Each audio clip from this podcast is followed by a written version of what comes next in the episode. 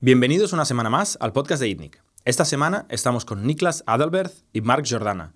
Niklas fue fundador de Klarna y junto con Mark están abriendo Norsken Barcelona. Klarna, como muchos conoceréis, es un proveedor de soluciones de pago que el fundador sueco montó para ayudar a las compras online y a diferir los pagos.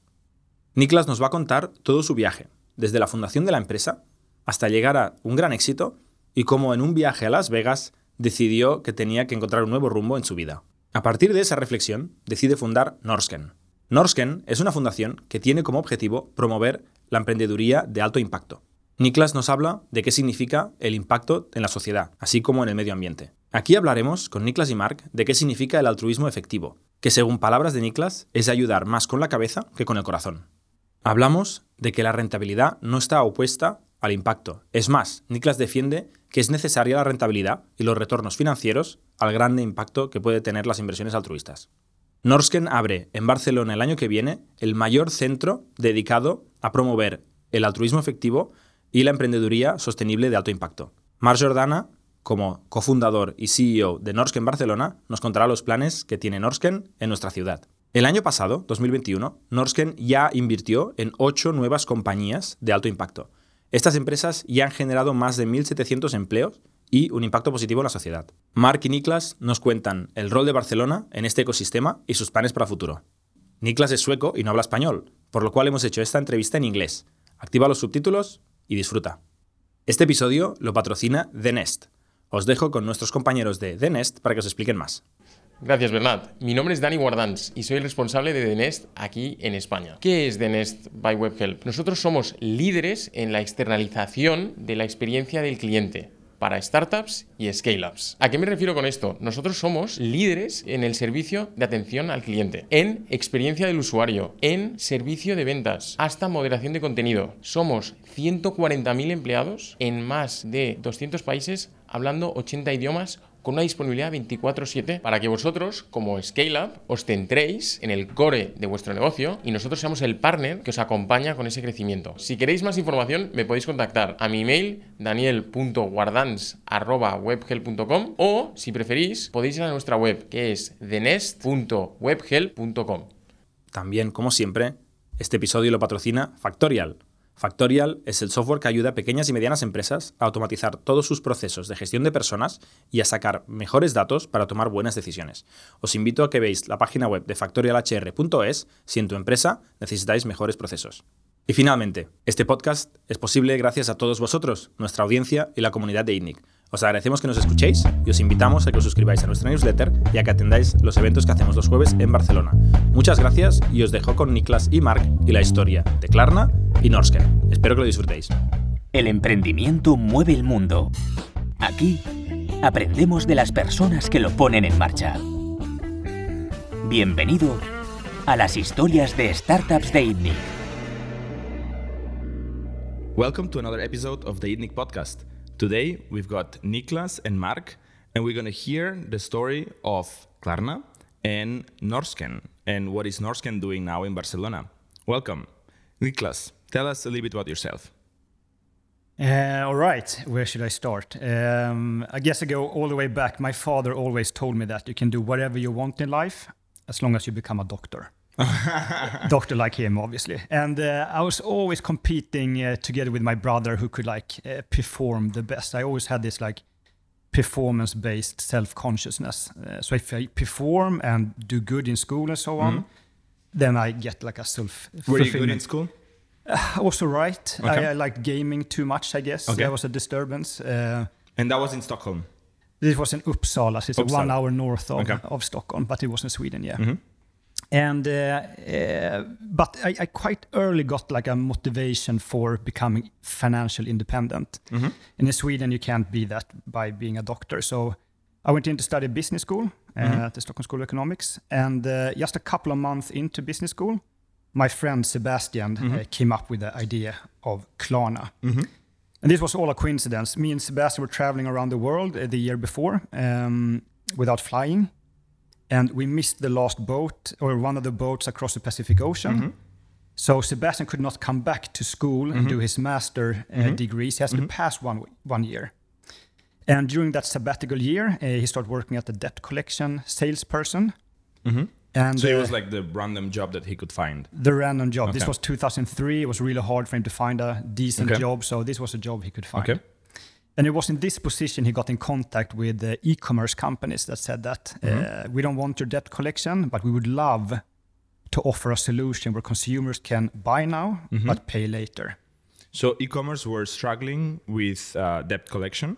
Yeah, we're struggling with payments overall. People payments in didn't general. trust to give away their, their credit card number. Okay. So that was pay, before Stripe. Yeah, many, many years before Stripe. Uh, That was before all of the other like platforms that that made it very easy to pay. Exactly. But but why pay later? Yeah, because of the sense of security that you Okay. don't have to give money first and then touch and feel the product. I mean, if you go into Okay. a physical store, do you need to pay first before you're allowed to Okay. enter in? Just like um, mimicking that consumer behavior. And that's when you got the idea that why why don't if we do a simplified credit check on the consumer, Mm-hmm. maybe we can allow them to get a credit for 14 days and then pay after delivery. So was it really the original idea?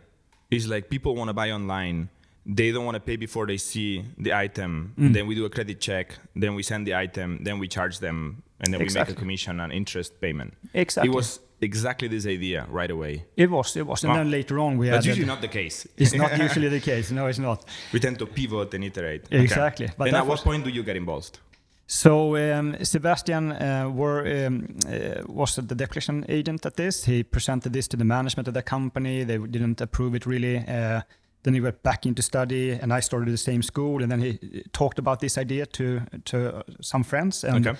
me and another friend called Victor. And we said that, hey, let's give this six months and see what happens. But I guess the issue was that I mean, to start a fintech company, you need to have some money. We had no money. You need to have some experience of how to develop the system. We had no knowledge of that whatsoever. No, and you're no not knowledge developers. of You're not not developers. We're all three business guys, Mm-hmm. uh, and we were supposed to build this like financial systems with no knowledge or Mm-hmm. know-how whatsoever. So it was kind of kind of uphill to start with. Mm-hmm. But we realized that hey, we, we let's start with the money. Mm-hmm. So we went out to we built a pitch deck and we went out pitching to what we could find in the business papers, the the most wealthy people in Sweden. I mean, business angels didn't really exist back then. We just phoned them up that hey, we have this 2003, idea. 2004, we're talking about. Yes, 2004. Yeah, it's been a while. Yeah. It's a while. and uh, eventually we were able to get in contact with an angel called Jane Walerud that uh, has recently sold her company. Uh, so she got to invest uh, 60,000 euros Mm-hmm. for 10% of the company.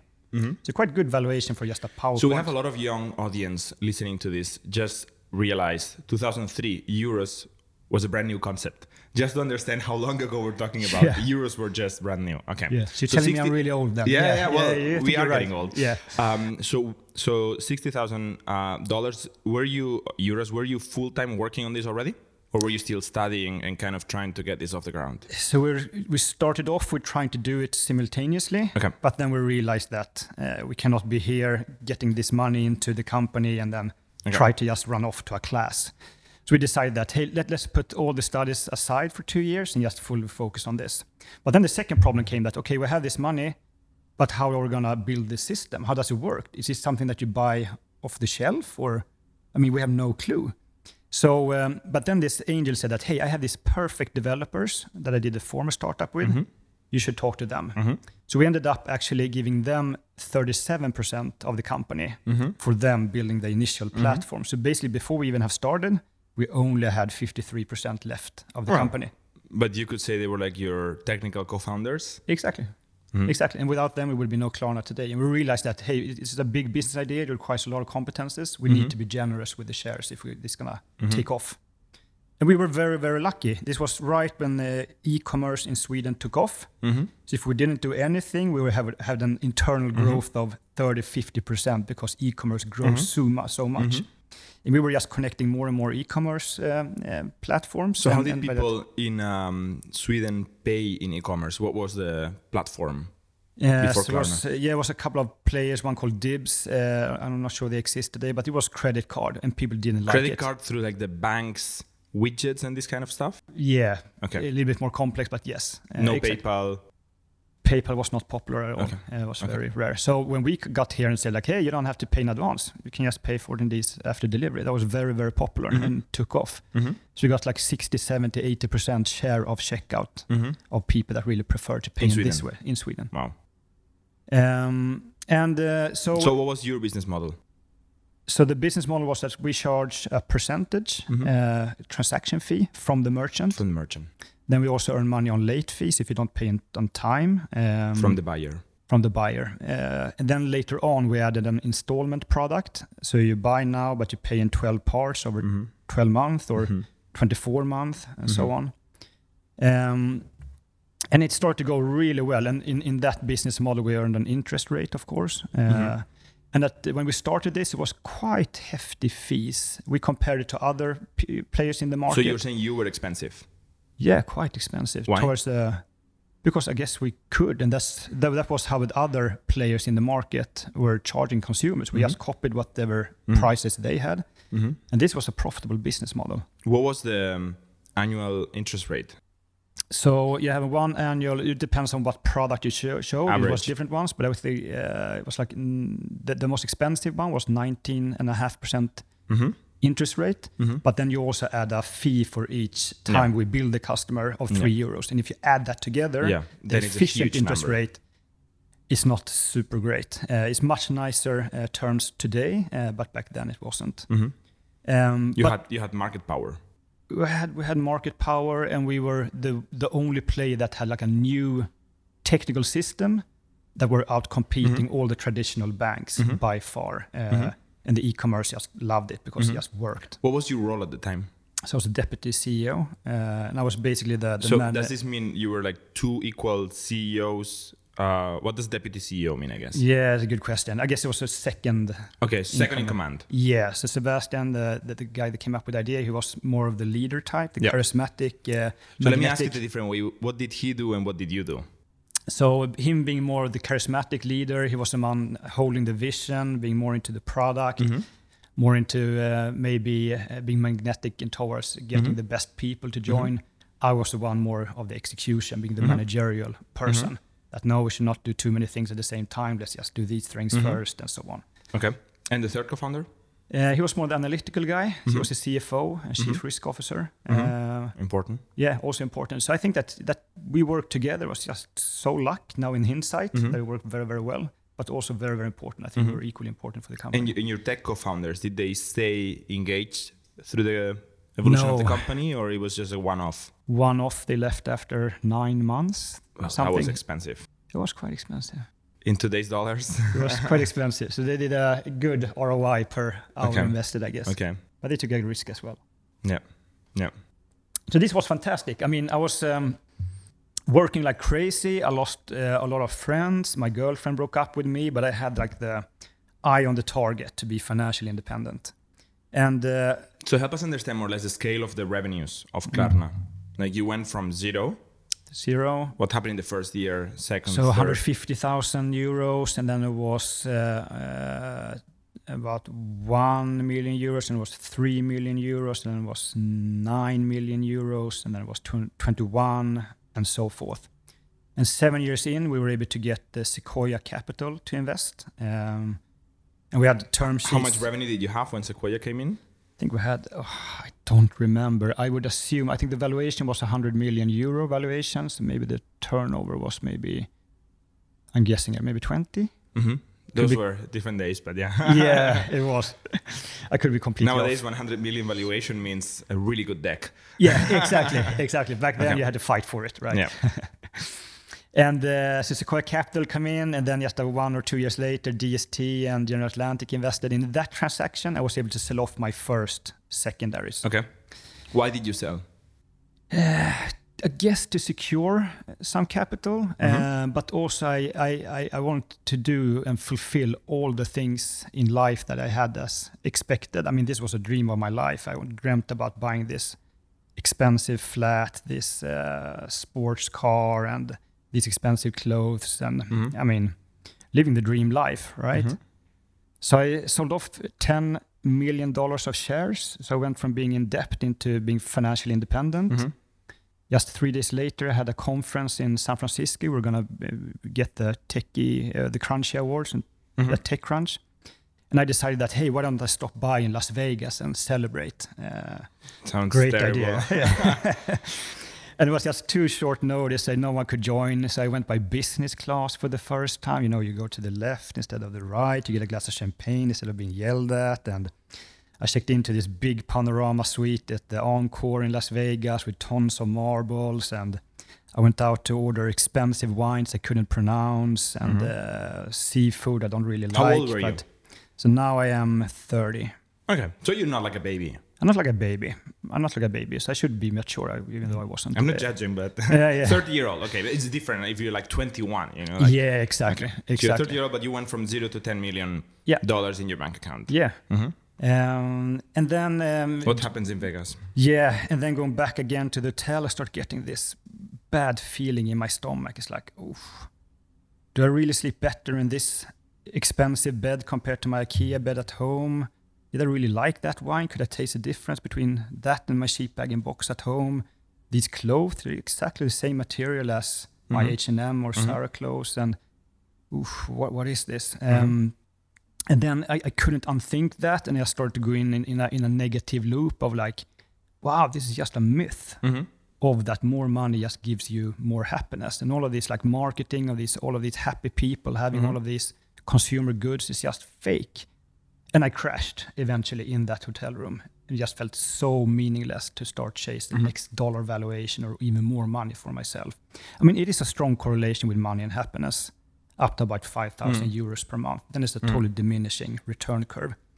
And I just experienced that in I think that there is more room. correlation with lack of money and unhappiness than money and happiness, right? So close to zero is where everything happens. Now yeah. there is a threshold which is surprisingly low, mm. where it really doesn't matter anymore. Exactly, exactly. And then for me to like chase the next yeah, one, you were way past this way threshold, past that, way past. You can only eat five times per day and so on and I really don't like expensive food or wine anyways. I mean, I can taste the difference. I don't have a sophisticated taste buds, I guess. So, uh, and this also started to made me start to reflect uh, on um, many things. First of all, I mean, being born in the west of the world, that's just pure luck and coincidence, right? Mm-hmm. Uh, with great healthcare, great education, lovely parents. I mean, it's nothing about performance that I have done. It's just mm-hmm. pure luck and what have I given back during all of these years? I had this like egoistic life, just thinking about me.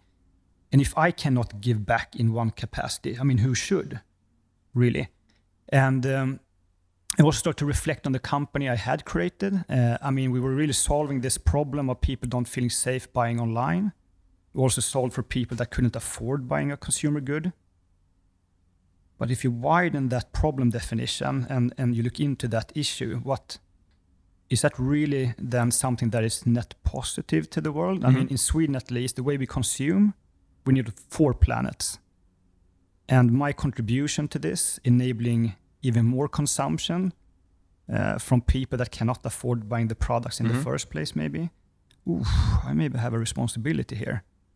And then, like feeling that I might be part of the problem here, not part of the solution, mm-hmm. and have got all of this luck I mean, I don't believe in God, but if it is a God, I mean, He would be so much harder on me if I should go to heaven or go to mm-hmm. hell, getting all of these extraordinary mm-hmm. resources, mm-hmm.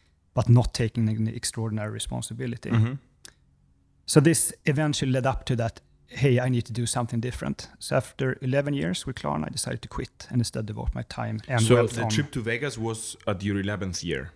It wasn't. It was on my seventh year. Seventh uh, year. So it, it took four years to kind of okay so this this was not like a 30 second it process it was like a four year process yeah because klarna went, went so well right how, how was so let's let's understand the business of klarna and then let's let's see what happened next so you said you were at roughly 20 million and you raised venture capital money and then you started going global i guess mm. basically right so where did klarna go and for your time like how far did klarna go uh, so quite well. I think the, when I left the company, we're at uh, $2.5 billion valuation. Uh, in revenues?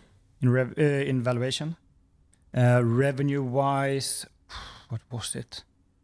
I would assume a couple of hundred million okay. euros and, in revenue. And is that mostly interest payments? Is it the fees?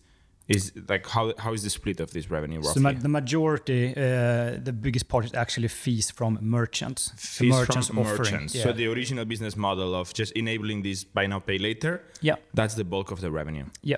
Exactly, okay. and we charge them the to offer these installments. We, we charge the uh, e-commerce companies. Okay, yeah. and just to understand the business, so you don't really have to do anything to get consumers.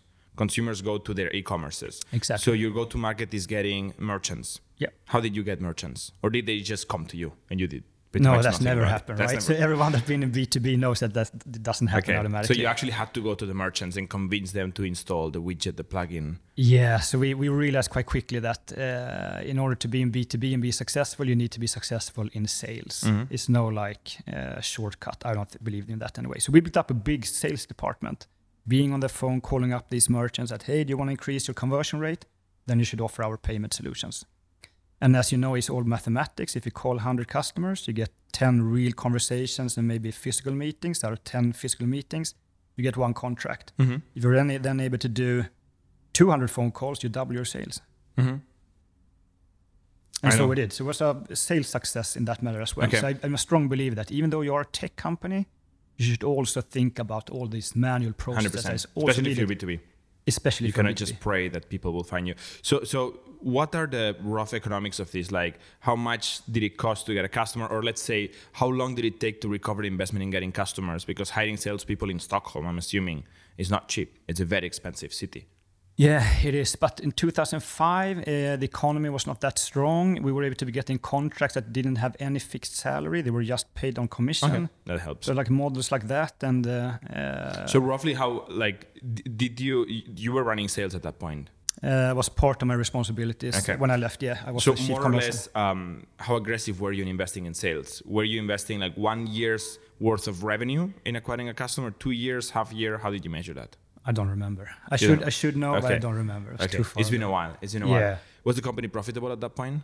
So we've been profitable since it was just the first year we were not profitable, but since then profitable every year. Which you sort of have to be if you're a bank because you're lending out a lot of money, right? Mm-hmm. So if you're running at a loss, you need to take in a lot of equity. Is it coming from your own balance sheet? Yes, it is. And then we have a, a big portion that is debt as well, okay. the absolute majority. Okay. Yes. But well, still, you need to have some equity to finance yeah. that debt. Uh, just if you buy an apartment, you need to put in some uh, equity as well, right? Okay. And what is Klarna now? I know you're not in it, yeah. but like from what you know, what is Klarna now? So, in terms of revenue, uh, let's see if I get the com- currency right. Could it be like a 1.5 billion euro revenue company? I think it's at my time we were 1,500 employees. I think they are now they're 5,000 employees. Uh, the valuation we were the highest valued private startup in Europe at point of time. This was just six months ago, for the 5.5 billion dollars. So good sizable numbers. Now they just did a round uh, at a bad timing, uh, yeah. and the valuation uh, just plummet quite yeah. significantly to a 6.5, I think. Okay. It's still a private company. Still a private company. Hmm. One of the largest private tech companies or tech companies in general in Europe, right? In, in many ways, it's like the Stripe of Europe, right? It's similar yeah. area. It's also a huge, successful private company. Um, so Tell me about your conversation with your co-founders when you realized it was time to go. So that was tough. I think that was what delayed this for a long time. Uh, so Victor already left after five years, and I really didn't know how Sebastian would, would react when Sebastian I, was still the CEO. Still the CEO. Still like exclusively working on growing. The yeah, company. exactly. Like with hand a, in hand with you. Exactly, with a time horizon that is like I'm gonna be the biggest and best in the in the world mm-hmm. of what we're doing. Uh, and so when no I, expiration, no expiration date. No, uh, the opposite. Um, and when I and I had this dissonance in my body uh, of like, what am I doing here? Uh, that is this really meaningful? Uh, and I went into happiness research that all showed the same thing, was which was like a happy life is a meaningful life. Mm-hmm. And a meaningful life is often when you're not only for yourself but actually contributing to others. And this didn't feel like that to me uh, after this discovery. Um, no, so eventually I took, uh, I was brave enough uh, to have the conversation, uh, and I did a lot of charades. Is that what you call it in English? When you like practice before how mm-hmm, a person mm-hmm. would react. Rehearsal. Rehearsal. I did that with my fiance, Uh, really? Yeah, I did. She was your co-founder. Like she was playing your co-founder. Exactly. Okay. Exactly. Uh, wow. And I remember this office. I went into this office and like, hey, Sebastian, I need to tell you something. Uh, but he took it so well, really, really well. Were you tired at the time? If I was tired? Mm-hmm. Yeah, I was, but I was very lucky to never get like burnt out. Okay. Um, part so that, the, that was not part of the equation. A little bit. I mean, I worked very I mean, hard. I it's forward. exhausting, right, to grow these companies at, at, that massive scale. Yeah, it was. Of course, that was tempting as well to just mm-hmm. take one year off mm-hmm. and and do and mm-hmm. just think of the next step of going into um, uh, foundation work. Uh, so that, that, was an upside as well, uh, of course. No, so it was very relieving. He took it super well and was very uh, encouraging. Mm-hmm. Understood where I came. From. So how did you manage that? He just hired somebody to replace you or already had an executive team where yeah. you could transition away without disrupting too much the company? Yeah, I think that you always, especially me, you tend to like overvalue yourself, that you're so critical. Mm. Uh, but apparently the company managed very well yeah. without me. That's always the case, right? I mean, even Steve Jobs died and Apple yeah. continued to do amazing. So if Steve Jobs can, you know, move on, I think we all can. Exactly, exactly. so it's other people stepping up and filling mm-hmm. my shoes uh, day one, I think was no mm-hmm. problem for him. Mm-hmm. How much money had you made from selling shares at that point, roughly? Uh, so when I left, I, I, decided that hey, maybe the company won't survive without me. So I decided to sell off half of my shares. Once again, going back to the ego in me, uh, narcissism. Um, and then I just continuously started to sell off. Uh, and now I hold less than one percent of the company. Okay. Because you didn't want to be part of it or you just wanted to have the cash to use it otherwise? Yes, I wanted to finance my foundation, uh, so I decided to. But you could also put your shares in the foundation and let them grow. Yeah, that's true. Um, but at the same time, I, I wanted to use those okay. liquidity to do meaningful okay. things. Okay. So I I, uh, I, I took in half of my wealth. I okay. decided to put in as cash and sell off shares uh, into this foundation. Okay. And how much is that? How how much does the foundation manage? I don't know if that's public information. Yeah, it's fine. It's 125 million euros. 125 million euros. That's how much you put yep. in this foundation. Mm-hmm. So it's never coming back to you. Never. It's starting to work on its own. Yeah, exactly. And what is this foundation? What's that? What is this foundation? So. Uh, uh, quitting Klarna, I went into okay, how where should I spend my time now to be of most value? How should I think about this? Should I sit myself in like a soup kitchen, handing out food? What would be a good, good, uh, meaningful work for me? And it wasn't until I stumbled upon this concept of effective altruism. I don't mm-hmm. know if you heard about mm-hmm. it before. Mm-hmm. mm-hmm. So it's like a philosophy came from the 70s, and it's all about that you should you do maximum good. Uh, per hour or per dollar mm-hmm. invested. Mm-hmm. So it's really like thinking about giving back with your head or your brain mm-hmm. and not your heart.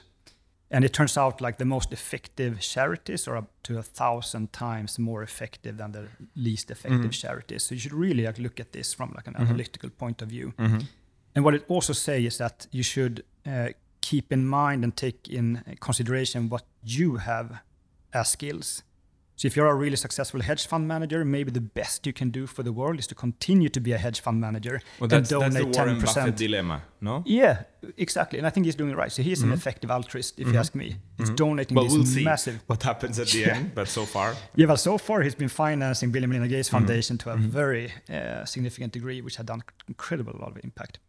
And another classical example is that if you a, a dog leading a blind person cost about 30,000 euros in Sweden to train for the same amount of money, you can treat up to 1,000 people from a specific eye disease in some tropical areas.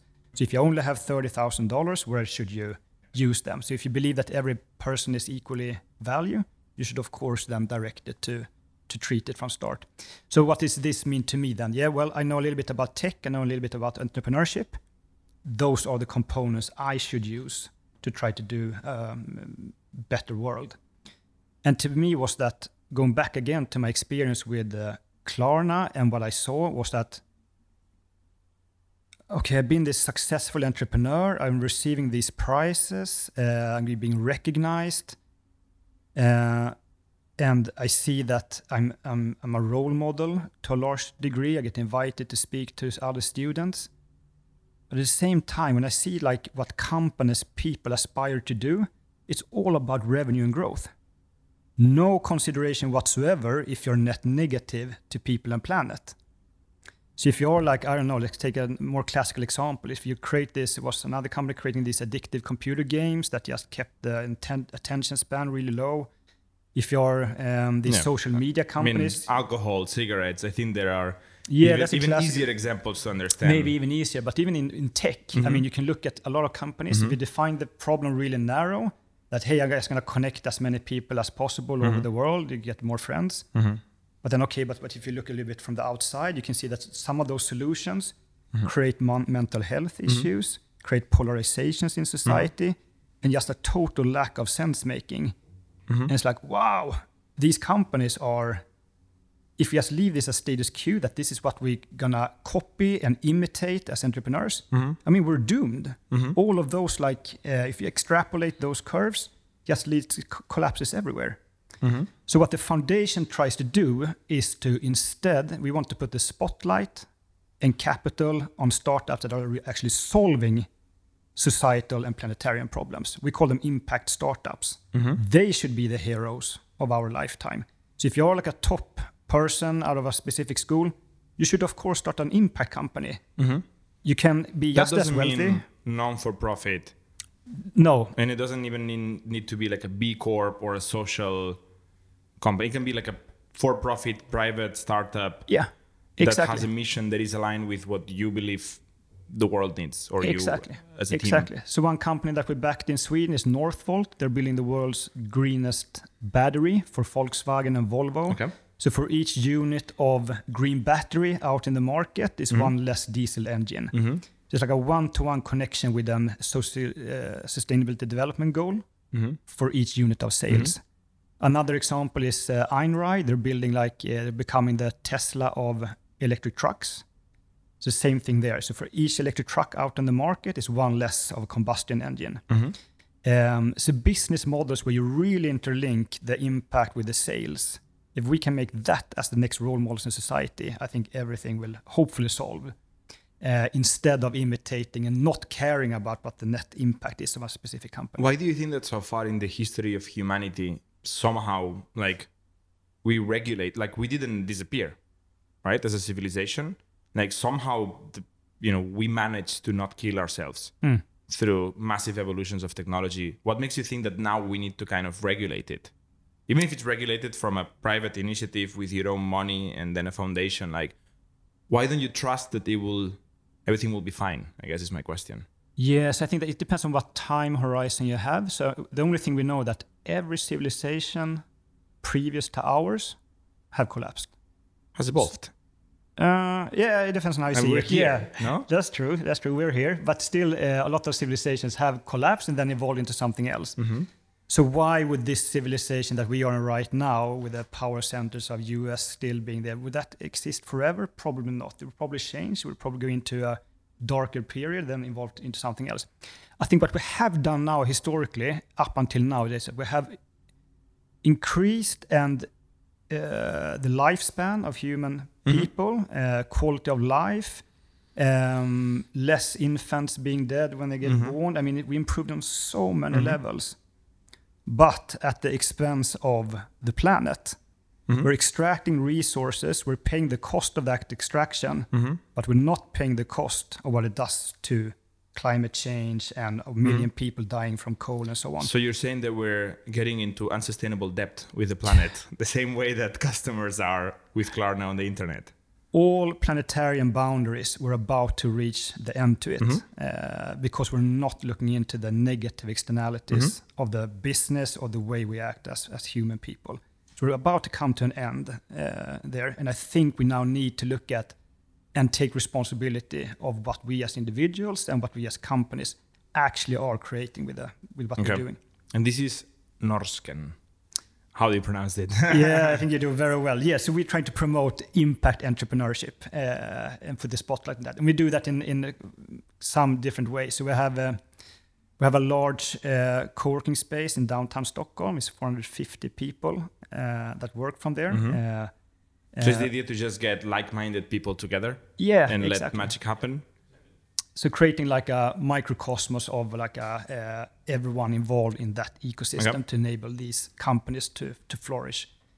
Uh, we have an uh, impact uh, VC firm of $120 million that we can invest into these companies. We have an accelerator, pre-seed accelerator with UNDP, which we can invest really early on. Okay. And we're building a similar house now that is just launched in Rwanda, in Kigali. Uh, it's 1,200 people in there. So that's a co-working slash accelerator. Yeah, it's like a combination. It's creating okay. this ecosystem. But what's most exciting, of course, is what we're doing now here in Barcelona. What's happening in Barcelona, Mark? So that's here, your cue. Sorry for the monologue. no, I, no, I think that uh, it's it's uh, it's important to know your story and yeah. all the all the context that uh, actually what's the genesis of, of Norrsken. And here in Barcelona, where we are opening the what's going to be the third hub of, of Norrsken, and it's going to be the biggest one in Europe. So Stockholm will not be the, the main one anymore. It will really, will, yeah. biggest in what size? In terms like of meters, square, money, square, square, square, okay. square meters. So it's gonna it's gonna be uh, almost ten thousand square meters okay. building in front of the beach. In for the people who knows Barcelona a little bit in in Barceloneta, um, with amazing sea views. Um, Can we say exactly where? It's uh, at the end of just close to the W hotel. Next to the W hotel. Yeah. I guess everybody knows. Yeah. If you've been to Barcelona, you've seen the W yeah. hotel. Okay. So we think that um, at the beginning uh, we thought that it was important to have a landmark building mm-hmm. because, mm-hmm. uh, as, as, as Niklas was saying, it's important to put impact entrepreneurship in the spotlight to act as a kind of showcase. Mm-hmm. And of course, some people are getting familiar with the concept here in, in Spain, or if we extend it to the region to Southern Europe. Mm-hmm. But we think that physical things actually help mm-hmm. to understand and to put uh, a name on on, on mm-hmm. an ecosystem. We've actually here in Barcelona, I think that uh, a few years ago we had an amazing experience when Barcelona the city that was acting mm-hmm. as a as an ecosystem mm-hmm. decided to take the the Pier One, mm-hmm. and I think that this really act as a catalyst for mm-hmm. for the ecosystem. So that's why we really believe uh, at the beginning as first step mm-hmm. to invest on on singular buildings that uh, can become the house of mm-hmm. impact entrepreneurship. And since we will have a lot of square meters, uh, that of course we're going to cater the need of uh, impact entrepreneurs, we also want this to become uh, a hinge between impact entrepreneurs and, and other um, actors like um, um, different tech entrepreneurs, venture capitalists, academics that they want to somehow be, be part of the solution okay. as well. And what's going to happen in this building next to Barceloneta? The first thing is it's going to act as in one part as a co-working but okay um, so how do you decide who can go into the co-working do you have to qualify as an impact entrepreneur you basically have to qualify as an impact entrepreneur okay. Um, this at the end it's it's quite subjective it is subjective it's subjective, okay. subjective i think that uh, we can try to be get closer to perfection but we will never get it mm-hmm. and, and, at the end um, you have to cut at some mm-hmm. at some way we will also and people will have to pay for this co-working. Yes but it's going to be subsidized. Okay. So the rent is going to be very very attractive. Okay. so at the end we want to make things easier for impact entrepreneurs. Okay. and we understand that providing state of the art facilities and also a place that allows them to show the world what they are doing mm-hmm. and especially to you know that one of the key components for tech startups is to attract and retain talent mm-hmm. we think that uh, the place where, where you work it's important mm-hmm. we don't really believe on remote uh, working mm-hmm. that uh, maybe on mixed models but we think that uh, the current model is gonna is gonna stay and and we want to put the best facilities and everything that they, they need and that makes them it, it makes it easier for them on top of that, we are going to have a lot of content, a lot of events that mm-hmm. um, that w- the aim is also to give them uh, an opportunity to explain what they are doing and to connect with other actors. Okay, and is the venture arm somehow also localized, or that's uh, centralized we, in Stockholm? We are going to have um, still on discussion, but we are going to have uh, some kind of venture arm. Um, so, so how do you how do you measure the success of the Barcelona hub, like five years from now? I think that first of all, I think that for us it would be important that this is a vibrant space and that we really fill it up. And I think that one one success metric that we use a lot uh, in Norrsken is that people live our space. That means that these entrepreneurs are growing and that there's a moment that they cannot uh, stay with us. So the success of the companies that go through the space, basically, yes. the fact that they are alive, it's already a success. That they are alive and that they have grown so much that there's a moment that they need okay. they need their own space. Graduation and, rate. Yeah, and I think that since all these companies should really, they are focusing on one of the SDG goals. Mm-hmm.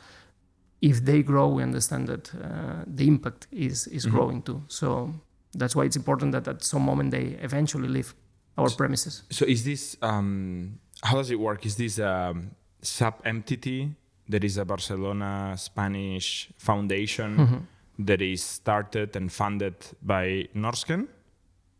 It's basically how does yeah. the money flow? Like, is yeah. this a money making entity? Is this a money losing entity? How do you see this?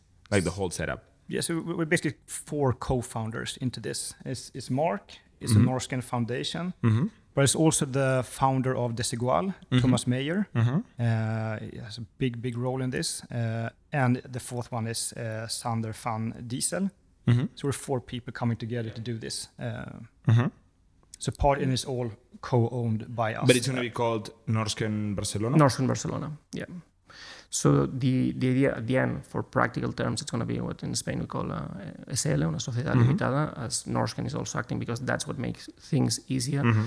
But at the end, what we want is to reinvest. reinvest. Um, uh, so at the end, we are here to really, we work for the entrepreneurs and we really want to help them. And also... So where, where you get the money from the founders, the capital, you get it from the founders? The the capital on well I mean these things you said cost money everything the, costs money the founders, these things you said it, sound it, expensive no, nothing right? can be for free and yeah. because when things are for free no one mm-hmm. values it mm-hmm. so on in this case people uh, the entrepreneurs are gonna are gonna pay rent it's gonna be subsidized it's gonna be much cheaper but they are still but if it's subsidized where does the money for the subsidy come from from the founders um, here we are getting a good deal on on the premises that okay. allows us also to have small rents and then we will have different activities especially something that's important is our network of partners mm-hmm. and our partners really help us a lot on mm-hmm. making this uh, a cheaper space for entrepreneurs so I'm trying to understand. So you're trying to make it sustainable. Yeah. You're sure. trying to make it break even or profitable. Yeah. we're trying to make it break even. Break even. Yeah. At the end, it's uh, this doesn't have to be a cash cow. That's not the that's not the purpose of this. And if it is a cash cow, um, does the cash go to the founders? Does it go like does it have if to stay so, there? I don't know how you regulate If at some this. moment, for any reason, it starts to become a cash cow, what we should do is to lower the rents mm-hmm. and maybe reinvest on other initiatives that. Mm-hmm. Um, help mm. entrepreneurs. I mean, it's a good problem to have, right? Like it's, it is yeah. hard to take things off the ground. We, we think that it's good to reach break even or being slightly profitable because that's what gives you independence and otherwise we would be trapped on the charity model that's something that we don't want to but on the other hand it doesn't have to be a cash cow and if we are so good at attracting partners organizing events that for some reason um, they made us make more money mm-hmm. than the one that we were initially planning. The idea is, is to mm-hmm. reinvest mm-hmm. it on, into the ecosystem. Yeah. Mm-hmm. And from Norrsken's perspective, is even more um, profits coming out of it. Our vision is, of course, to open up in more cities. I mean, the problems we're facing now are of a global nature, uh, and even though we want to turn in Barcelona to the capital of impact, I mean, it makes sense to have these kind of ecosystems in other cities as well. Why Barcelona? I mean, it is already now and have been for a while one of the like the key cities in Europe uh, when it comes to tech and entrepreneurship. There's a lot of unicorns coming from here. It's super popular. I think it's increasing in in traction as well. Absolutely, we're working on it. yeah, you're doing but, a very good job. But there's London, there's Berlin, there is Stockholm, um, there is Paris, right? So these cities have a bigger ecosystem than Barcelona for now. True. We're working on changing that, but for now they are bigger yep. entrepreneurship hubs. So why do you choose Barcelona instead of these other cities? Yeah, so the combination, I think, with, uh, with already now being an attractive city in terms of size and what's happening, but also that we found the perfect partnership. Okay. With Thomas Meyer, with Mark, and with Sander. Uh, and to me, that's my experience building Klarna is all about the people. So my job as a manager is to spend 30% of my time just to recruit the next leaders all the time a little bit exaggerating, but it's all about the people. And we found it here. And maybe then going back as well, what the five-year plan is. Uh, I think that one part is that we think that this and hope this is going to be like a very thriving, great ecosystem and a place that you really want to work from if you want to be part of the solution. But also that we put impact entrepreneurship on the spotlight so that uh, the next talent from Barcelona, they want to start another Submer, which we also have invested into, instead of another online casino or whatever. Funny enough, before I knew that you were coming, um, I was uh, looking at your website, and the thing that got most of the time that I spent on the website was a part where you were trying to measure impact, or you were measuring impact. I guess I, I think you were trying to measure impact, and it's really difficult, no? Because from what you say, I hear a very subjective wish. You have an idea on how you personally would like the world to be, right? And that's totally fine. I think we all have ours. It's, it's amazing that we do. But now you want to start putting a lot of money working towards you know the world going in this direction, and you need you call it impact, and you more or less need people to agree that your definition of impact is aligned with Mark's definition of impact, and if I get involved in my definition, so how do you define and measure impact? Sounds it's like a, a really difficult thing to do. It's a very difficult thing to do, and I don't think it's one unifying KPI to measure it all. So, and we've been working with this and still are working, and we'll never find the perfect model. But our definition is that the externality or the total impact of a business, if they are actually solving a real sustainability development goal for each unit of sales, it's impact. If it's just making it neutral, um, it's very good as well. Of course, you don't take putting the world in a worse spot, but this we don't qualify it as, as impact. It has to have a meaningful progress to the SDGs that the company is, such as Submer, uh, once again. So for each unit of uh, their um, their servers, it's 50% less energy to a normal server, which is, has a huge impact on energy efficiency uh, and in the length uh, climate change. Hmm. And, and we think that SDGs of that's a framework. Uh, it's far from from being perfect. What is that? Tell us what that is. The well, I think that Niklas maybe can explain a little bit more, but that's what the UN define as the Sustainable Development Goals. There are 17 uh, of them, and there are things like no poverty, uh, access to health, um, life in balance on the on the planet, on the sea. Um, there are some more generic uh, goals that they really like uh, apply on developing countries that on that case we think that that would not be fair to consider it as a goal here. But this is a framework that a lot of people are, are using. As i said it's this is far for for, for, for being perfect but it helps us to say okay is this company targeting at least one of these goals? And if it is what we say is that impact is going to be growth, traditional growth metric. So that can be revenue, that can be user growth. Um, so we try to make things very mm-hmm. simple. We don't want to have this admin monster where we are trying to uh, yeah. qualify because I think that at the end probably we would reach a similar conclusion. So um, it has to be something that it's really embedded on the on the business model. And I think that here, for example, in Barcelona, we have companies that they are not called impact, but they're, to my understanding, that they are mm-hmm. impact, like uh, Wallapop uh, or or Wallbox, for example, that they allow a transition towards electrification, or in the case of Wallapop, to make the economy much more circular. And the more that Wallapop grows, the more savings that mm-hmm. we have in in this regard. So we think that this is a, a, good example and you cannot take the impact part of it or for example another company that was here and that um, I, I, was part of it that's Heura mm-hmm. the more that it grows the more uh, sustainable meat mm-hmm. that uh, that we have and the more that it contributes to uh, reducing the co2 f- footprint so and we think that the metric has to be in that case the, the, the revenue for example as long as the company has a clear uh, purpose of solving one of mm. the sdgs yeah. And, and to be even more specific, so the way we measure impact is that we use a model called theory of change. It's mm-hmm. a model that seems to be quite widely accepted. You came up with it? No, no, uh, I'm not that smart. well, you or somebody in the team. Yeah, exactly. They are very smart, so they could have come up. But these have existed for some time, and it really looks at the impact in three different lenses. If you take a classical example of Tesla, uh, so the way you use you look at this is first look at uh, uh output. Mm-hmm. So Tesla they produce a million cars per year. That's mm-hmm. output the outcome of that is that they actually saved 2 billion tons of CO2. Mm-hmm.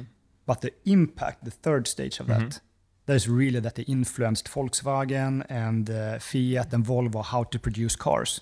So that's a real impact that uh, Elon Musk should be super proud of. So we look at each company in these three different ways of looking at output, outcome, impact. Okay, so I agree, but I want to play devil's advocate here. Yeah, because a lot of people, um, Tesla haters, will say that the electricity that you're using is produced by um, fossil fuels and it, it can be either as bad or worse depending on how they do the numbers. And they will tell you that some minerals and some materials for the batteries and for the production of the car has actually worse environmental impact mm. than a normal diesel car so they can do the numbers and i've seen them done a thousand of times and they can claim rationally and objectively that actually tesla is bad for the environment mm. so like how do you decide which one is true you just say that's my opinion I like Tesla, or you go all the way to the bottom of it until you have a perfect, absolute, uh, objective measure of this? No, it's a very good question. And I think that in the investment committee of the different investment vehicles, this is what we debate. Is this impact? Is this not the impact? What's the total yeah. impact of this and so on? Yeah. But it's very difficult. How do you measure the impact difficult. of extracting these minerals yeah. for this part of the battery? I would have no clue where to begin. Yeah. Yeah, it's very hard. But our our assessment is that Tesla on the net has a positive yeah. impact. And, and, I think and that I agree, obviously, but you know, yeah, and, and it will not come uh, uh, in synchronicity. I think it will come a little bit sequential.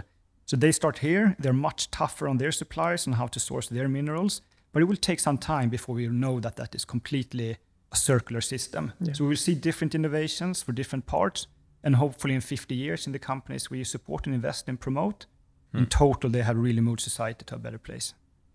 Hmm. And I guess another another um, case is like you said that you felt that people buying for stuff they couldn't afford was bad for society in the long run. But what if we find this example of this person who's unemployed and wants to start, you know, building something but needs an investment, and then thanks to Klarna they can buy a sewing machine and they start producing handmade wallets. They sell them on Etsy. They start having cash flows. They pay back the sewing machine. Yeah. Then with more credit they buy I don't know whatever mm. like more machines, and they have a business, and then they mm. go out of poverty mm. thanks to credit, thanks to Klarna. You know, like how do you know? That it is destroying more than it is creating or, or enabling. Like do you have a study or research that says that people buying more than their liquidity allows today is a net negative thing? Or is just a feeling? Yes a very good question. I think that and i've been through this in my head many many times and there's no research paper showing if if klarna for example is a net positive or net neutral or net negative. I think that when i was still part of it and still responsible uh, the rates we had I think we're too high. Uh, so the consumer buying stuff could end up paying twice the next year, hmm. twice as much. That is like not sustainable. Now, Sebastian, I don't know. Like yeah, it could be if you buy a computer and that enables you to go into this university and then you're able to pay off and so on. But I think on on uh, on average, I'm not sure that's a good solution. Maybe it's better than to take a cheaper bank loan uh, to finance that part. Today, Sebastian had taken draconian uh, measures and he had increased that so that the rates are probably the best among all the peers. So now I think they're in a different position, uh, and I think this is a reason why they're being hurt on the stock. Hmm. The stock market, but in the secondaries uh, market. Well, who knows what's happening in the stock market nowadays? But it's so crazy. One one question though, it's it's interesting. Um, I would define you as a capitalist person. Like you have created billions of dollars of capital through your execution, your idea, hiring people, raising money, right? Like creating an economy. So you have done a really important role in the capitalist system.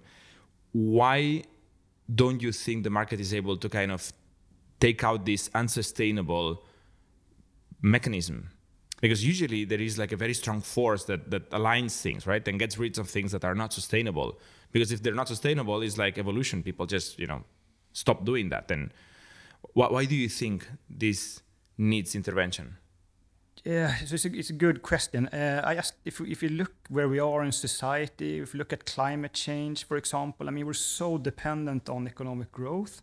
We really enjoy it. I love the AC here in this room. I mean, I wouldn't like, take it away. So we're becoming like short-term uh, incentivized to keep it on as it is. but never looking into what this means in the longer future. So I think that we as humans and we as societies are just bad in in um, taking in the, the, those negative externalities, and it will take time before we correct as a market. And I think market will always be behind, which makes sense. You cannot regulate too much in advance. But if you look at like the the advancement of all different techs out there, I mean, it is increasing by the day, right? It's exponential. So if you look at where AI could turn up, when you see that all different companies are competing, the states are competing, and everyone has like a race to build an even smarter AI, to build maybe weaponized weapons on it. Otherwise, your competitor would do it, and we're doomed. Completely. And in that race, if you just extrapolate that for uh, AI, synthetic biology, for things that influence climate change, for all different aspects, I mean, you're introducing some global risks at scale. Mm-hmm. Um, and, and that just makes me a little bit uh, scared. So even though we are in a good place here right now, that might not be the the the, way we are in in hundred years from now. Especially not looking into that other civilizations be, before us hmm. have ended up in dark periods. It is fascinating how fast technology is evolving. So like fast. We go from AI not being able to play Spotify to mention another successful Swedish company and play your favorite song. Like you might be struggling mm. with CD for 10 minutes. Mm. And then you see this beautiful piece of art or this text auto-generated that sounded like yeah. science fiction one year ago. And now i was playing with uh, openai's gpt-3 and then DALL-E the other day. And i was like and i'm a computer scientist so i should understand more or less what's behind it. And i'm like how is this possible? How, how we how we how did we get there so far no? So yeah. it, it is a bit scary. I, it is I, a bit scary. Yeah. I agree. But we tend to eventually use things technology more for good than for bad no? Otherwise we would be gone. Like we, exactly. we had like a lot of technology like atomic you know yeah technology I mean, we eventually used it for good. Yeah. I, hopefully i mean for the yeah. first time in history we are, we're all like the have the power of gods yes. almost. Yes. But we don't have the wisdom of gods. Hmm. i mean we don't know really how to steer this into like a, a flourishing civilization. And if we continue to celebrate growth at any cost if you're an entrepreneur you reach a certain valuation you celebrate that you get a prize from the prince or whatever if that's what we define as role models and success I think we will be in trouble. I think we need to be much more sophisticated now in 2022 to look into what are the net hmm. actions or net result of, our, hmm. of what we're doing. So let's go back to Norrsken in the investment arm. So you mentioned that there is the space, which we have mm-hmm. now three houses, or soon yeah. to be so, three houses. Be three. By the way, when do we open the house in Barcelona? That's going to be, let's say, Q3, second half of next year, 2023. Yeah. yeah. Okay. Cool. So it's like a, a big project. It's a big project. Is already happening.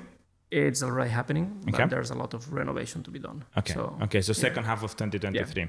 yeah. Good. So we have the space. We have the accelerator, which is somehow, as I understand, also related to the space because it's like I guess cohorts and stuff like that of people starting up together. Yeah, sort of. Yeah. So it's like we we had 2,500 applications all over the world. We select 20 of them and they um, are in Stockholm for two months and have been supported by 115 mentors, a lot of them unicorn founders. So I think it's a, we hope it will be like the uh, Y Combinator of impact. Will you also do this in Barcelona? We were exploring yeah. and talking about it every day. How, how can we also provide capital in a hmm. meaningful mm. way to the ecosystem? I think it's needed. Mm. Yeah, at different stages. So mm-hmm. yes, we're exploring ways of doing it. And then tell us about the venture arm. I think you, you said 120 million euro uh, fund. How does this work? So it is a for-profit VC uh, firm. Uh, standalone. Standalone. It started off with uh, uh, when I started the foundation. We got a lot of inbound leads and thought that hey, oh wow, so you can actually combine. You can actually uh, invest in technology that actually has a meaningful impact. Uh, and then we thought we we're going to scale this, um, but the institution said that you cannot combine impact with profitability. It is a trade-off. It never worked previously. So we don't want to invest. Uh, so the only money we could find was from other, three other unicorn founders, the founder of King, the founder of uh, Mojang Minecraft, and the founder of Daniel Wellington, and Norrsken. We jointly put in 25 million euros. And we said that, okay, we will not compromise on impact and financial returns. So the maximum money you will get back is 1x because we don't want to compromise. We want to go impact first and be legit into that. What happened was that, of course, the companies that had the best impact were the ones with a, a nice business model. And once again, connecting the, the revenue to the impact, they were the ones that scaled the most. They could hire even more people, doing even more impact, as well as earning money. And that's when we realized that, hey, it's not a trade off. Let's prove now to the world that you can combine impact and profitability. Because if the investors into VC funds understands this, that will really enable the capital needed. So if you look at, for example, the SDGs that we've been talking mm. about a lot here, we need 16 times the money to finance the SDGs. You cannot solve that with charity. What do you mean? What do you mean? I didn't get that. So uh, all the, the, the United Nations have put up these 17 goals, right, to end poverty, to enable life mm-hmm. underwater, life on mm-hmm. the planet, and so on.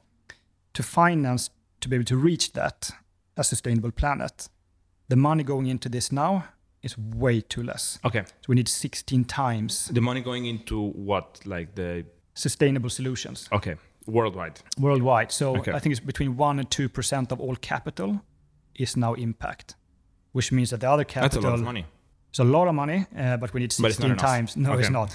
Especially not when you can see like the 98% is net neutral. Yeah. Or even negative. Yeah, exacerbating yeah. the existing. It's probably larger problems. than one percent. What's going to negative impact? Very much more. So we yeah. need to change this, right? We need to change this. Um, and now I lost the thread. What was the question again? Sorry, no, you were talking about um, the fact that you can make money through impact. Right. Yeah, and, and, and more money needs to go into impact. And that's the mission. So we're going to try to prove that with this VC fund, we have stellar impact, meanwhile having stellar returns.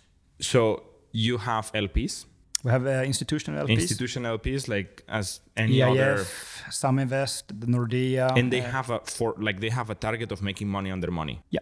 And then some of them are non-profits and they want to use it for their good causes. Some are like for-profit, wealthy yeah. people that then they just want more money. Yes, I would say like almost all of it is for profit, except so just people who want more money. I mean, exactly. Norrsken wouldn't mind more money to do more good things, I exactly. guess. Exactly. But want to make more money by investing in companies such as Submer, uh, Northvolt, and the likes, where we can combine this. Because if we can prove that, even more impact VC funds will be created to finance even more impact yeah, yeah. startups. And how's that going? Uh, quite well. Or How much well. did you invest already? So we're fully deployed in this one. So now raising the next successor fund. So you already raised, you already invested 120 million euro. Yeah. Wow. Uh, we saved it takes some a for while to invest 120 million euro. It takes yeah. a while to invest so much money. So we launched this 2019 already. So we've been investing okay. now for two for three years. Um, yeah, so we're in, in, in the middle of uh, the next one, which will be bigger. Uh, so so far so good. What's next for Norrsken?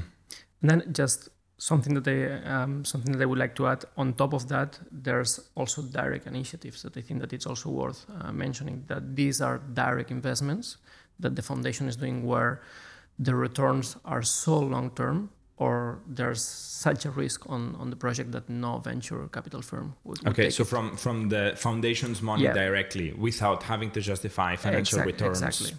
in exactly. a predictable yeah timeline, for example? And here, that's well, the last project. It's been a four-generation nuclear um, project that I think that in the best case, uh, the reactor is going to be ready for 2028. So this yeah. is this is kind of long term. There's also one uh, project that's combining psychedelics with um, mental illnesses, and these are the kind of projects that take guts and mm-hmm. probably where most of the venture capital firms that at the end that's normal. I mean, they mm-hmm. aim for kind of short-term returns they could not invest and, and that's why where foundations can play a, a different role. And, and i think that this, this is important mentioning. Yeah. And another example is that we launched a corona testing lab in the middle of the, in the beginning of pandemics. It runs 25% of all tests in sweden. Oh. so it was quite important uh, infrastructure in the beginning of that.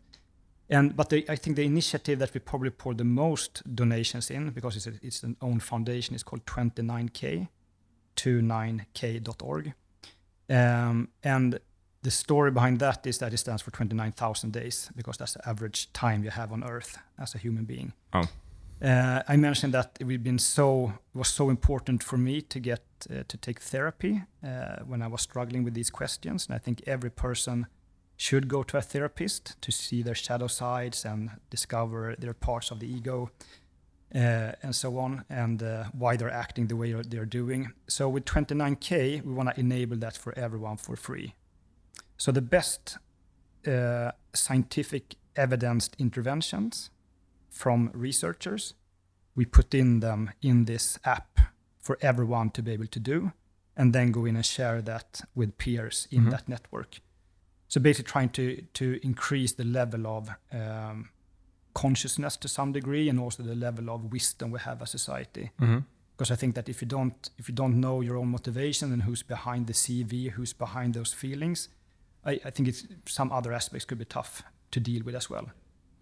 So having i guess before what's next for for norrsken um, if we stop today no?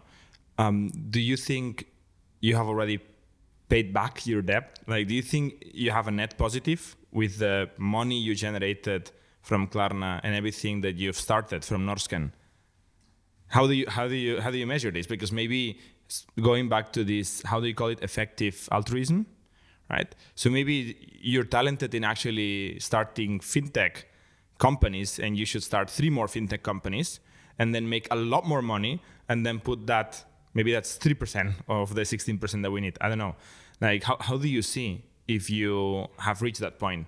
Um, I guess these are questions that at a different scale, but also people like Bill Gates or um, Warren Buffett also ask themselves. Obviously, their answers are different because Bill Gates stopped operating and making more money, and then he went into deploying the money, while Warren Buffett is 90 something already today and still generating more money mm. and donating some, but most of it is still being reinvested. So how how do you measure when to stop creating wealth if you're skilled at doing that? Right, that is a very good question. I don't know. Uh, have I paid back? Sort of. I think that uh, luckily Klarna is a much much more consumer friendly company today. Uh, so I don't. Why did it change? I think we all realized that we had put uh, the merchant in too much focus, and we don't really care as much about the end consumer mm-hmm. and their shopping experience. And I think that we started to realize that the founders, the management team, the yeah, investors. Founders. So I think Sebastian was really in the lead here, taking these brave decisions okay. to actually cut a lot of revenue and profit generating uh, areas to enable a really smooth, nice uh, experience from the end customer coming back. So I think that that has a lot, I think, to do with how much debt I have to mm-hmm. to the civilization or society. Uh, but then I think that one, going back again, the motivation why I'm doing this is it all maybe started a little bit out of guilt, but I think that I never ever in my life felt more meaning into what I'm doing. Mm-hmm. I'm always sometimes I'm running to work because I think it's so so much fun. Mm-hmm. So I, I, don't think that one part of the reason is like uh, that you should go into impact because of that you might have a greater responsibility if you're born in the West, for example. But you should definitely go into it because it's so much fun, mm-hmm. so much meaning to both be able to earn money. I, I do it through foundations, not for me because I have enough aside, but if you can do that as well as doing a mm-hmm. better world. And that's my main motivation mm-hmm. today. I wouldn't do this if I didn't think it was super meaningful and fun. Yeah, you don't have to, obviously. Yeah. So what's next for Norrsken now? What's, yeah. what's going to happen in the next few years?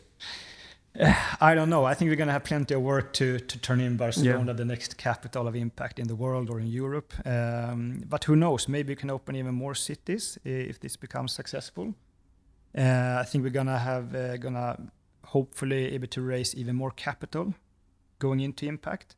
But most importantly, maybe inspire other entrepreneurs to do something similar. So if you are successful entrepreneurs, it would be great if they could start their own ecosystem somewhere. Mm-hmm. It doesn't need to be Norrsken.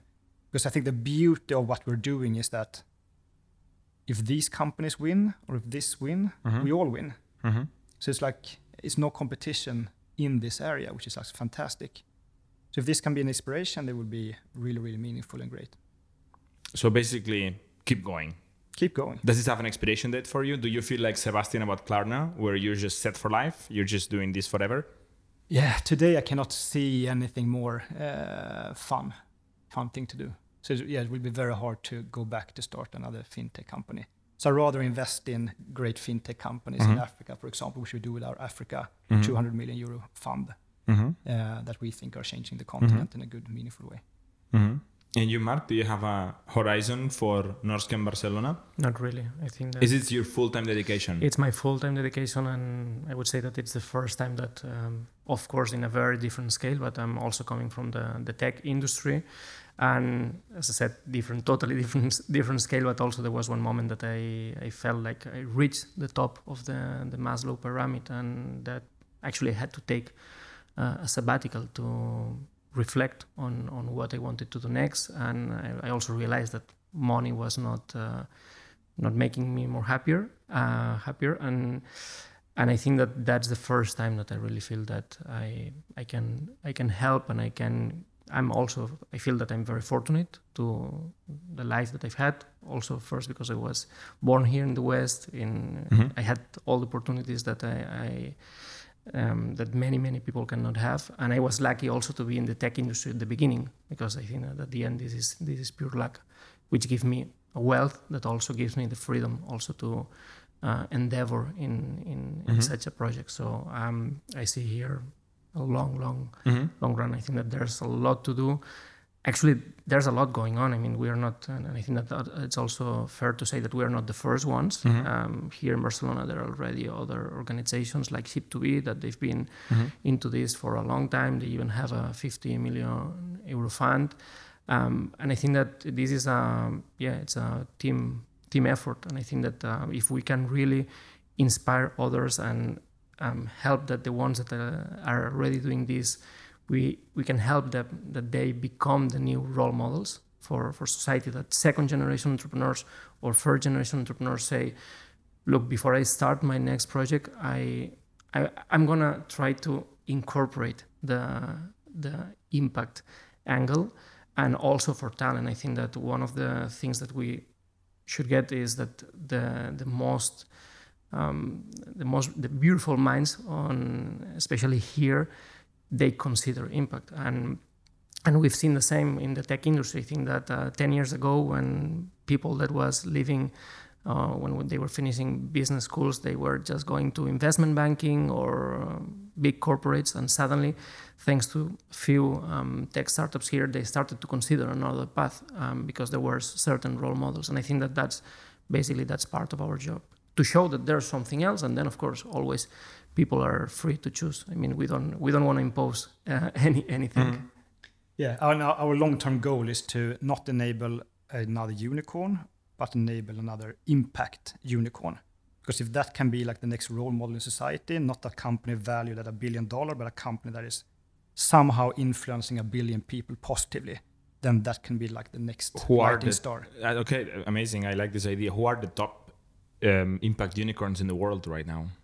Oh, good question. I would probably regard maybe Tesla is getting there in the way they inspire other car okay. makers how to produce cars. I think Wikipedia uh, could be one as well, uh, creating all of this knowledge. Uh, so for Tesla everyone. for profit, Wikipedia non for profit.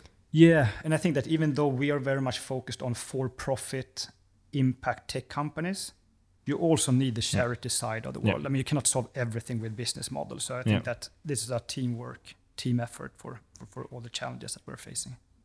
Yeah, Wikipedia is a counterexample because one of the takeaways I was actually um, getting to is you need profits to have impact. Otherwise, you're not sustainable, right? So Wikipedia, I guess it's unfair because it's software and it's so cheap to actually run it that with a few annoying banners, eventually they raise enough cash to run this.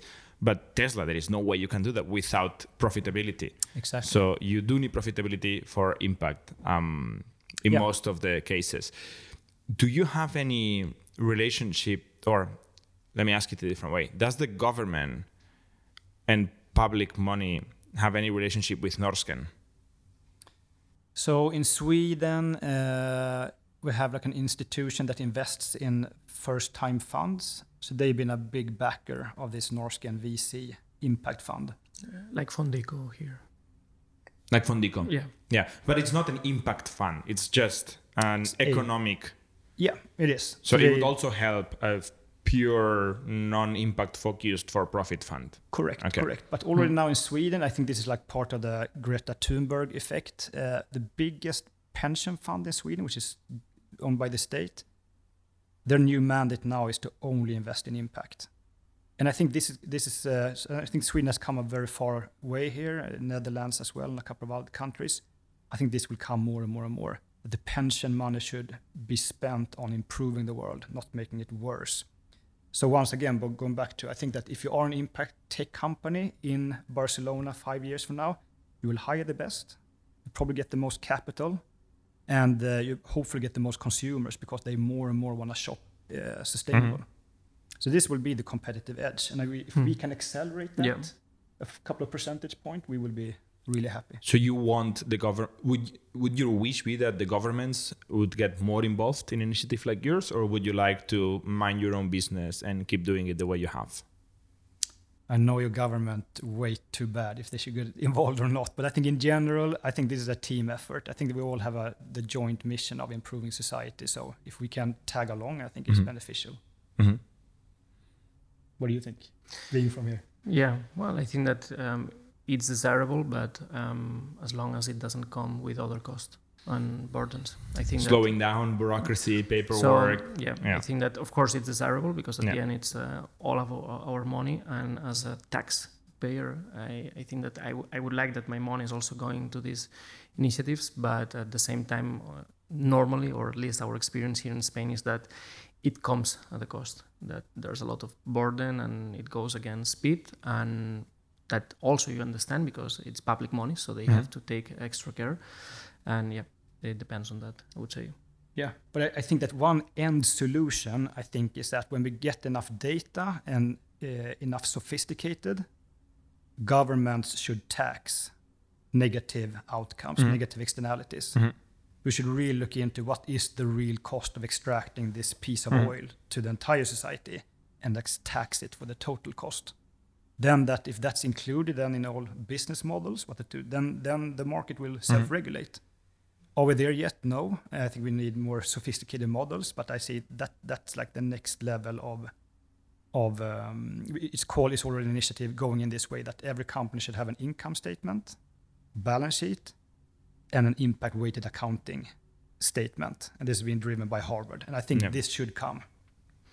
Interesting yeah, I think that on the regulatory matter, of course, I mean, policymakers they have a lot of power, but mm-hmm. also we have to understand that they have to get elected every four years, and yeah. you need. Ironically, they're more short-term than many private initiatives. So that's why we think that we focus more on the entrepreneurial side and on the technology. If we really allow the technologies that um, make that. Uh, eating plant-based meat it's much cheaper than mm-hmm. uh, normal meat or the, the electricity uh, solar electricity or wind electricity mm-hmm. it's much cheaper it, it, will come in a natural way without mm-hmm. regulation so that's why i think that we focus on on, on that mm-hmm. and on what we have some leverage that's not on the other part good so just before we wrap up i wanted to ask a couple of questions one is um, you're probably an inspiration nowadays for many entrepreneurs, being you know having created one of the largest tech companies in Europe. Um, who were your um, the people you followed when you were a kid? Who inspired you when you were a kid or young growing up? So uh, when we started Klarna, uh, to start off with that one, it was like a one shining company in Sweden called PriceRunner. Mm-hmm. We're valued at ten million dollars, mm-hmm. and they were like, "Wow! Imagine if we one day can mm-hmm. build a ten million dollar mm-hmm. company." And then what happened was that Niklas Zennström sold his Skype mm-hmm. uh, just a couple of years later for mm-hmm. $2 billion. And just overnight. You raised the bar. raised the bar yeah. completely. Like, wow, can you mm. build a unicorn out of Stockholm, this tiny country in the north? Mm-hmm. And I think that has a, such a big impact. You clearly can. You clearly can. There are yeah, tons of them now. Yeah. Yeah. And, and that as an inspiration was just so powerful. Mm-hmm. And that then connects to if we can instead uh, enable an impact unicorn to act in the same mm-hmm. way. Wow, what an effect that could do to society. Mm-hmm. Today, somebody inspires you? Yeah, a lot of people. So I look most up to a guy called Daniel Schmachtenberger. Uh, he does a lot of work together with Tristan Harris that did the mm-hmm. Social Dilemma. Mm-hmm. mm-hmm. You've seen that on mm-hmm. Netflix. Uh, and to me, they are the biggest thinkers out there on catastrophic risks and so on. Uh, so if you're interested in in some of the concepts I was saying here, they are the brains behind mm-hmm. it. So just uh, just Google or just uh, look into Spotify and try to type in Daniel Schmachtenberger. Mm-hmm. impossible more, to pronounce, but more Swedish unicorns. like every... He's American, actually. He's American. No, I mean Spotify. Um, yeah. So. Okay. What what do you consume? Do you follow podcasts? Do you read newsletters, uh, blogs? Follow people on Twitter? What is your main source of information nowadays? Yeah, I guess going back a little bit to this, like that the attention span on average have gone down so much. that Our ability to digest complex information and read books is, is I assume, lower. At least it is for me. So I, I, just have a hard time reading books from start to end now because I'm just yeah, my attention span is gone. So I, I consume mostly through documentaries and mm-hmm. podcasts mm-hmm. while doing something else. Recommend one. Uh, so the Tristan Harris and Donald Schmachtenberger is obviously one. Um, I think uh, the Making Sense podcast mm-hmm. is another one. Emerge mm-hmm. is another one. Mm-hmm. It's a great podcast with great thinkers. Good. We'll copy the links in the description. Thank you very much, Thank you. Mark, Niklas. It was a pleasure and uh, good luck. And Thank we will see the space in the second half of 2023. Yeah. Where can people find you if they want to get involved or they want to participate or learn yes, more? Uh, on, on our website just follow us on, on social on our social media channels. I would say that's the, the easy way. And what's the address? Um, it's it's going to be Norsk. Well, the address is going to be norrsken.org slash Barcelona. Perfect. We'll put the link in the description as well. Thank, Thank you, very, very much. Thank you. And see you next week. Somos un ecosistema de startups tech de Barcelona, creadores de Camalún, Kipu y Factorial, entre otras. Ofrecemos más de 5.000 metros cuadrados de coworking a startups y organizamos eventos diarios para discutir negocio y tecnología hasta la saciedad. Desde ITNIC Fund invertimos en equipos con capacidad de construir grandes productos y negocios. ¡Te esperamos!